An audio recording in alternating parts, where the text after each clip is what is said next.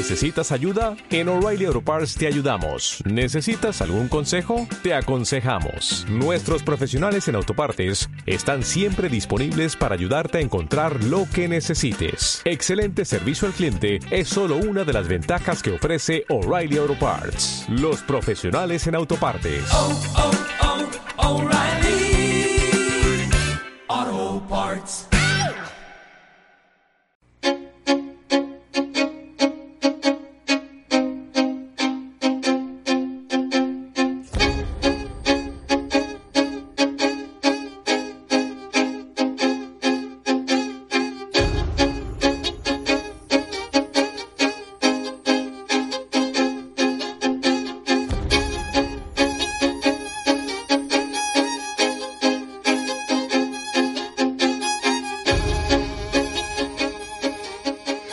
Muy buenos días.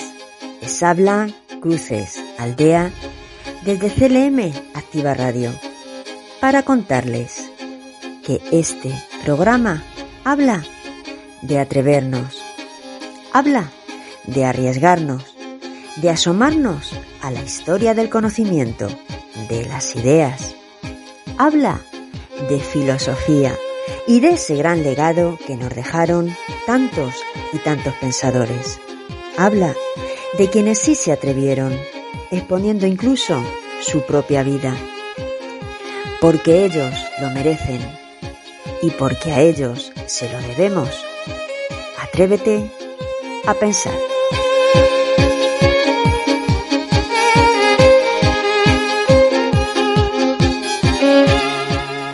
En el programa de hoy nos centramos en la etapa que Aristóteles vivió en el liceo, cómo impartía sus clases, hacia quiénes iban dirigidas, cómo se organizaban allí, qué fue lo que ocurrió en el inicio de ese contexto histórico que recorrió los años comprendidos entre el 335 y el 322 a.C.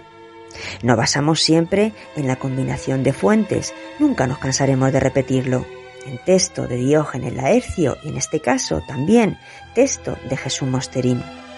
En la sección que significa esta frase nos acompaña hoy Carmen Velayos Castelo, profesora titular de Filosofía Moral y Política de la Universidad de Salamanca. Elaboró la que pudo ser la primera tesis doctoral conocida en ética ecológica en España. De formación fundamentalmente anglosajona, Irlanda, Gales o Estados Unidos, también bebe de fuentes europeas y grecolatinas, estoicas y alemanas. Forma parte de proyectos de investigación nacionales e internacionales y ha impartido conferencias en diversos países europeos y americanos. Ha publicado trabajos sobre éticas en revistas especializadas. Destacamos dos, Cambio climático e individualismo moderno y códigos deontológicos en los negocios. Como editora y coautora destacan también, entre otros, Feminismo ecológico y Educación en bioética, donación y trasplante de órganos. Nos dejamos fuera muchos títulos por limitaciones de tiempo. Solo citar por último que pertenece y ha pertenecido a comités éticos como el de la Universidad de Salamanca o el de ensayos clínicos del Hospital Salmantino. Y ya, sin esperar ni un minuto más, comenzamos.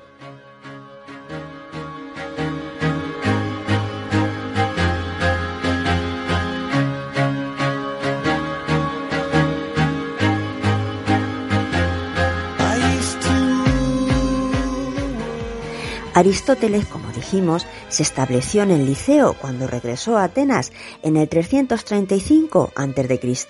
Los gimnasios públicos ofrecían muchas ventajas como centros de enseñanza, eran gratuitos, no se pagaba alquiler alguno y la afluencia de público estaba garantizada.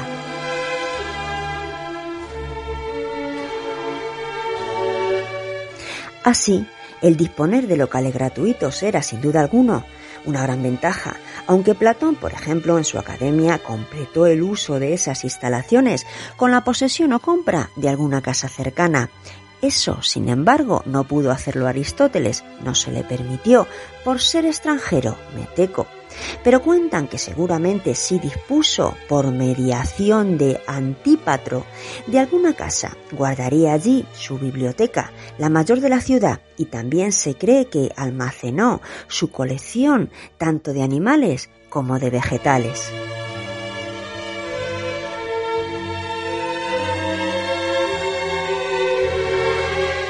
En algunos aspectos, además, el liceo se parecía mucho a la academia. Por ejemplo, en las dos escuelas había tanto estudiantes jóvenes como avanzados profesores, y en las dos cada uno vivía por su cuenta. En ambas había un escolarca, un jefe, pero no para imponer su autoridad respecto a doctrina o credo alguno, sino más bien para estimular la crítica y la originalidad.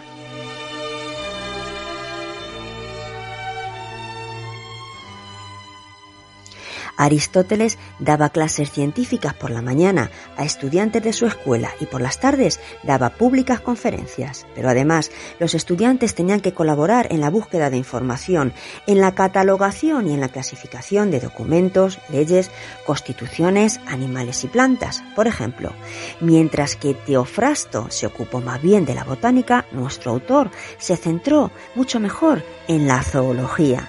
Pero cruzamos ya la puerta y nos adentramos en los últimos 13 años de su vida, los que van desde el 335 al 322 a.C. Imposible obviar el marco histórico referencial. Alejandro Magno había subido al trono macedón casi al mismo tiempo que Darío III ascendía al trono persa. Aquel derrotó a este por primera vez en Isos y después de asediar y destruir Tiro entró en Egipto. Allí fundó la ciudad de Alejandría, que pronto se convertiría en el primer puerto del Mediterráneo. También visitó en el oasis de Siwaj el santuario del rey Amón, cuyo oráculo lo saludó como a un hijo del dios.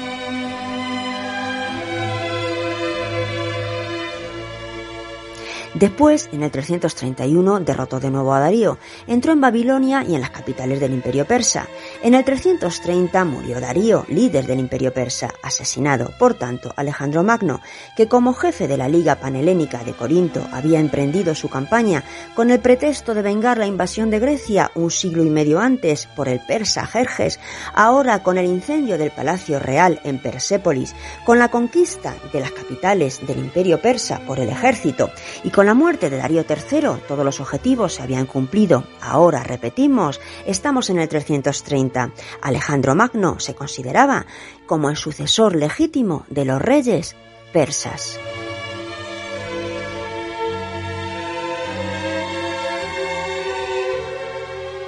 Pero a la vez comenzó a adoptar las costumbres de un déspota.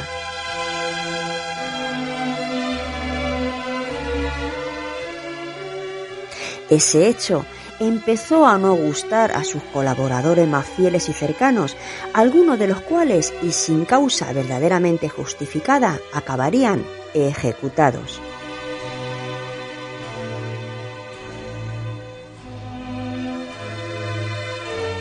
Hablaremos en el próximo programa de todo esto, de todo lo que ocurrió entonces, porque ahora ya es hora de iniciar la sección. ¿Qué significa esta frase?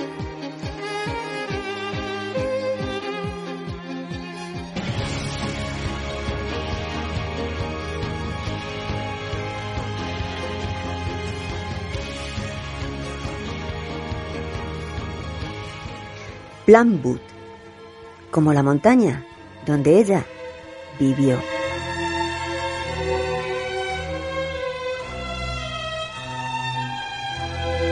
Porque Val Plambut, la autora que hoy nos ocupa y que se encuentra entre los 50 mejores pensadores y pensadoras del medio ambiente, fue pionera en su crítica al denunciar la situación de degradación que hoy vive el medio ambiente, pionera en anunciar esa pérdida de nuestra biodiversidad. Pero, ¿qué había sucedido? ¿Por qué había ocurrido?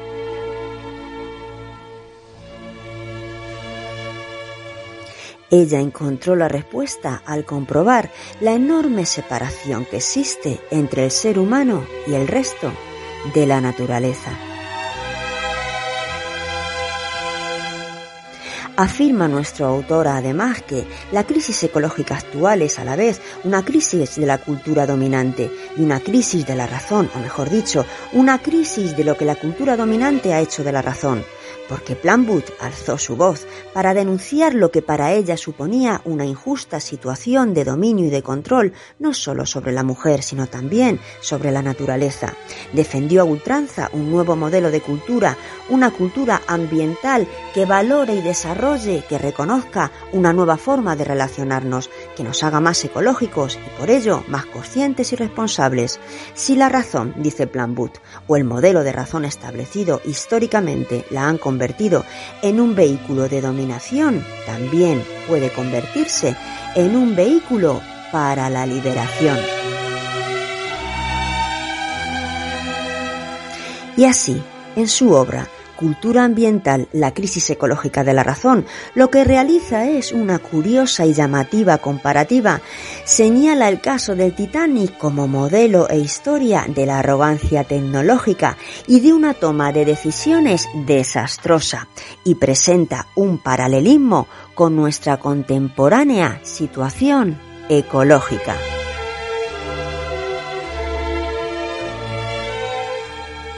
Porque al igual que en la historia del Titanic, ha llegado el momento en el que se nos ha informado repetidamente del riesgo de colisión ante el iceberg que tenemos enfrente. Y tal como sucedió en aquella historia real, se ha tomado la notable desastrosa decisión de doblar velocidad del motor, de ir a toda marcha. ¿Hacia dónde? Hacia un despeñadero civilizatorio. Se trataría, dice Planwood, del avance triunfal del barco de los necios racionales.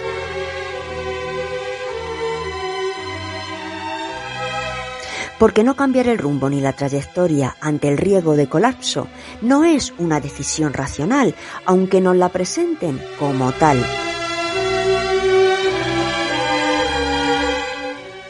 Pero no adelantamos ya nada más porque hoy nuestra profesora nos va a presentar una panorámica completa y general sobre esta autora.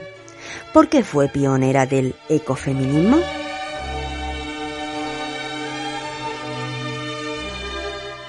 Quizá la historia de la filosofía ha sido innecesariamente dominadora, se justifica en nombre de una supuesta racionalidad el dominio y la tutela que se ha ejercido. ¿Cuál ha sido el modelo de razón que ha dominado en la filosofía europea y occidental?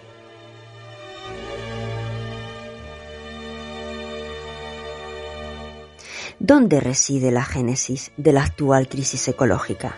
Y sobre todo, ¿por qué esa tremenda separación que ha existido entre lo humano y el resto de la naturaleza?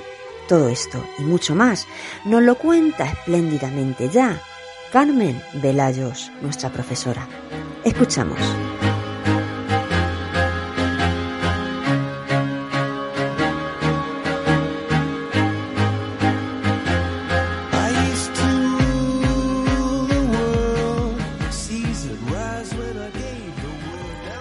Val Plumwood es una filósofa australiana que nació en 1939 y murió en 2008. Nacimiento y muerte que se dieron cerca de la montaña y del campo, de la naturaleza. Fue una niña muy pobre que a duras penas estudió, tuvo dos matrimonios y dos hijos que le precedieron en la muerte.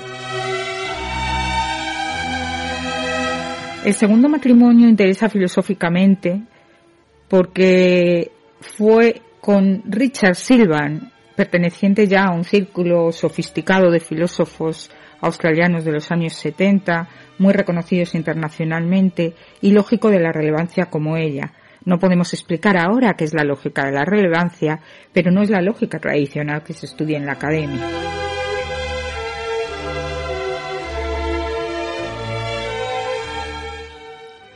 La tesis del dominio, que es el concepto en el que me voy a centrar, fue un término o un concepto que acuñaron juntos cuando eran pareja y se construyeron esa casa eh, de piedra en la que Planwood murió.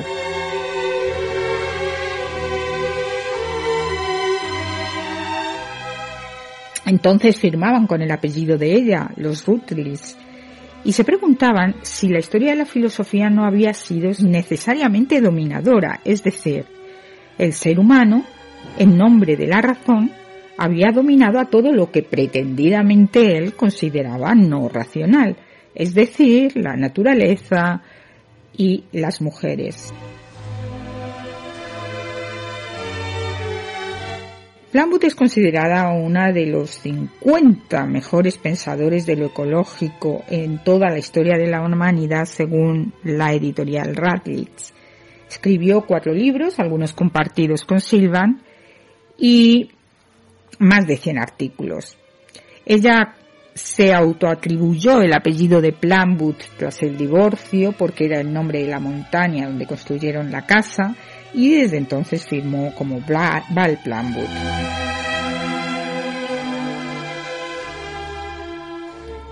Sus dos obras más conocidas serían Feminismo y el dominio de la naturaleza de 1993 y Cultura ambiental, la crisis ecológica de la razón de 2002.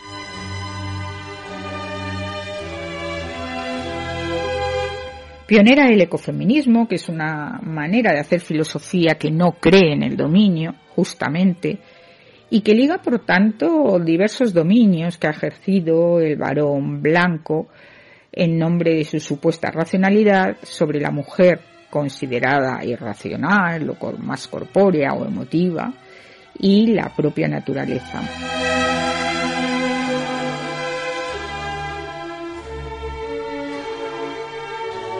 pionera también de la ecoética y de la ecopolítica como formas no solo de entender las relaciones morales y políticas con otros seres humanos, sino también con el otro natural, el animal no humano, la naturaleza, la montaña, etc.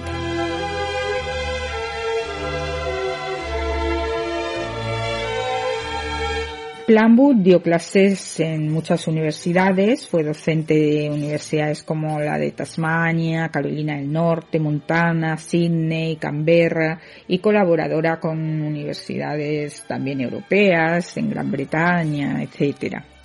Fue una lógica y creyó que desde la lógica podía extraer elementos para un proyecto filosófico eminentemente práctico y político, y así fue. Digamos que como lógica investigadora, advirtió que la estructura lógica de la historia de la filosofía occidental era claramente dualista. ¿Qué quiere decir esto?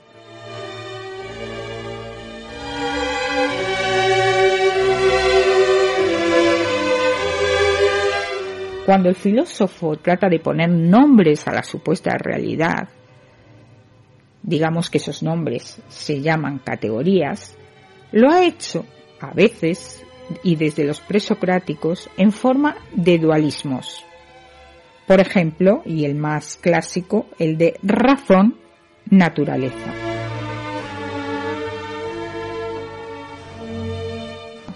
Estos dualismos frente al yin y al yang, que podrían ser complementarios entre sí, no lo son. Son más bien opuestos, son dicotómicos.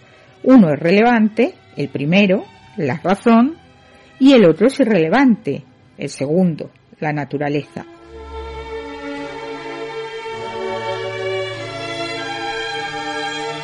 Fijémonos en algunos otros de los que analiza Planwood. Cultura, naturaleza. La cultura es buena, lo natural no lo es. Masculino, femenino. Lo femenino, claramente, se ha visto históricamente como más natural que lo masculino y por tanto devaluado frente a este.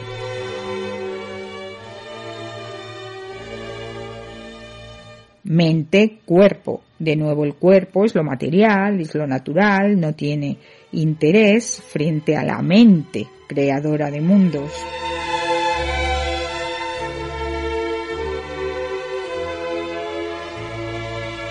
la producción frente a la reproducción, la libertad frente a la necesidad y otros tantos.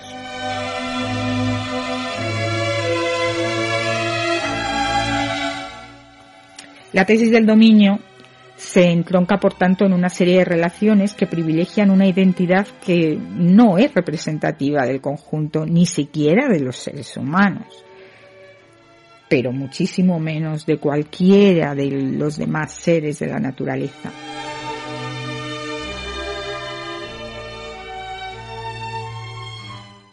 Es representativa de un grupo de sujetos concretos, varones, blancos, y élites sociales.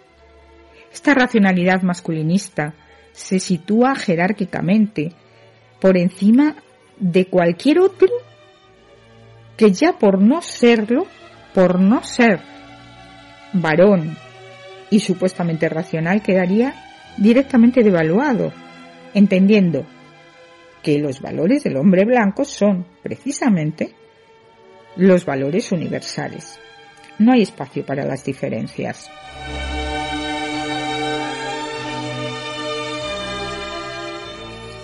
Frente a esto, Val Plumwood quiere construir una nueva forma de arquitectura que no sea vertical sino horizontal y donde los opuestos pasen a ser complementarios.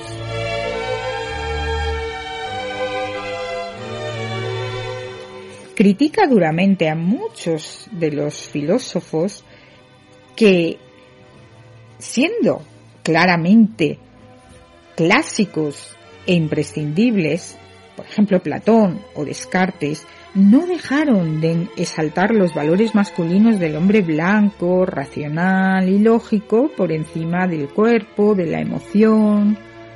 Solo el hombre superior podía contemplar la unidad, mientras que los hombres inferiores se quedaban aferrados al mundo terrestre y material.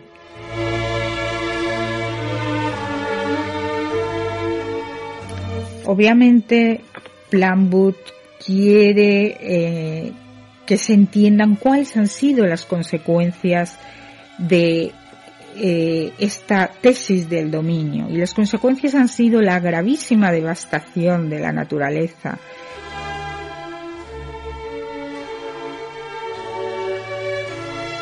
la caracterización del animal como carne o comida, cuando, ojo, también el ser humano puede ser eh, objeto de depredación, como ella misma vivió cuando fue casi devorada por un cocodrilo, y lo cuenta en su libro El ojo del cocodrilo.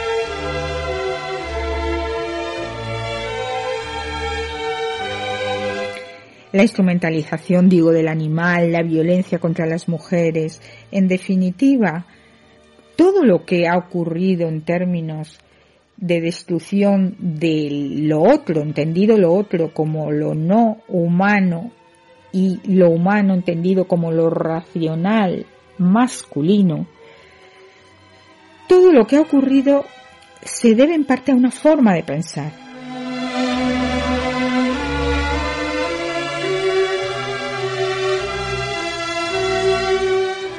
Por lo tanto, hay que construir una nueva forma de pensar basada en la continuidad, en la cooperación y no en la oposición.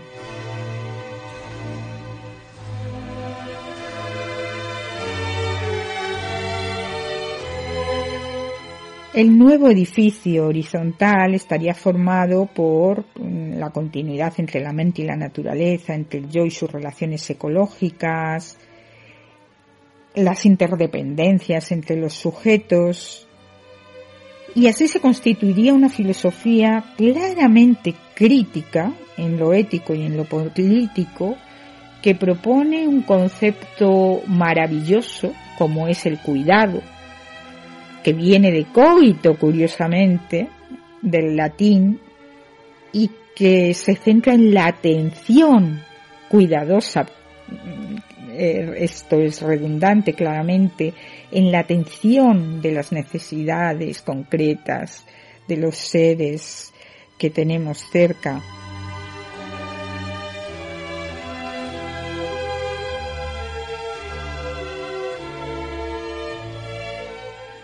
Por lo tanto, digo, propone el cuidado de la vida para organizar otras relaciones, otra forma de relaciones.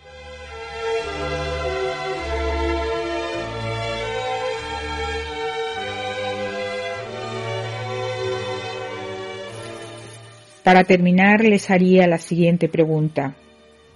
Ese ser humano del que nos ha hablado la filosofía, ese ser humano racional, ¿nos representa a todos y a todas?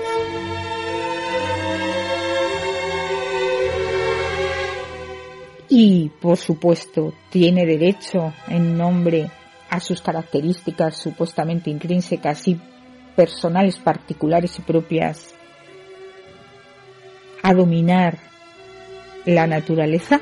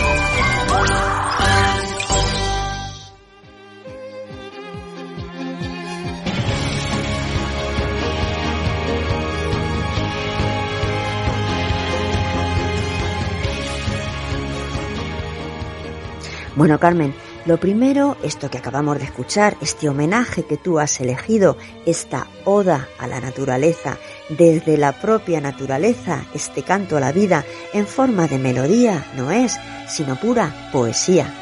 Lo segundo, que no dude ni un instante de que donde ahora quiera que esté nuestra pensadora, seguro de ti estará orgullosa, no solo por lo que de ella has contado, sino por cómo lo has contado, por tu forma de comunicar que hace magia, sintiéndolo y viviéndolo.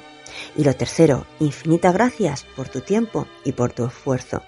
No es fácil encontrar hoy quien transmita autoras que, aunque fuera de nuestro país son conocidas y reconocidas, a nosotros aún nos queda un largo trecho. En ello estamos.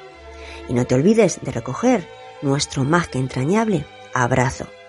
Y nosotros continuamos. Cuestionario, 10 preguntas, todas plan boot. Primera. ¿En qué consiste la lógica de la relevancia y en qué se diferencia de la lógica clásica? Busca información al respecto. Segunda, expon los principales presupuestos del ecofeminismo. Tercera, ¿qué significa la tesis del dominio? Cuarta, cita dos dicotomías clásicas del pensamiento occidental. Quinta, ¿por qué Plan But no entiende las dicotomías categoriales presentes en la historia de la filosofía europea? Sexta, ¿crees que el ser humano se siente natural o algo más, digno de un valor superior?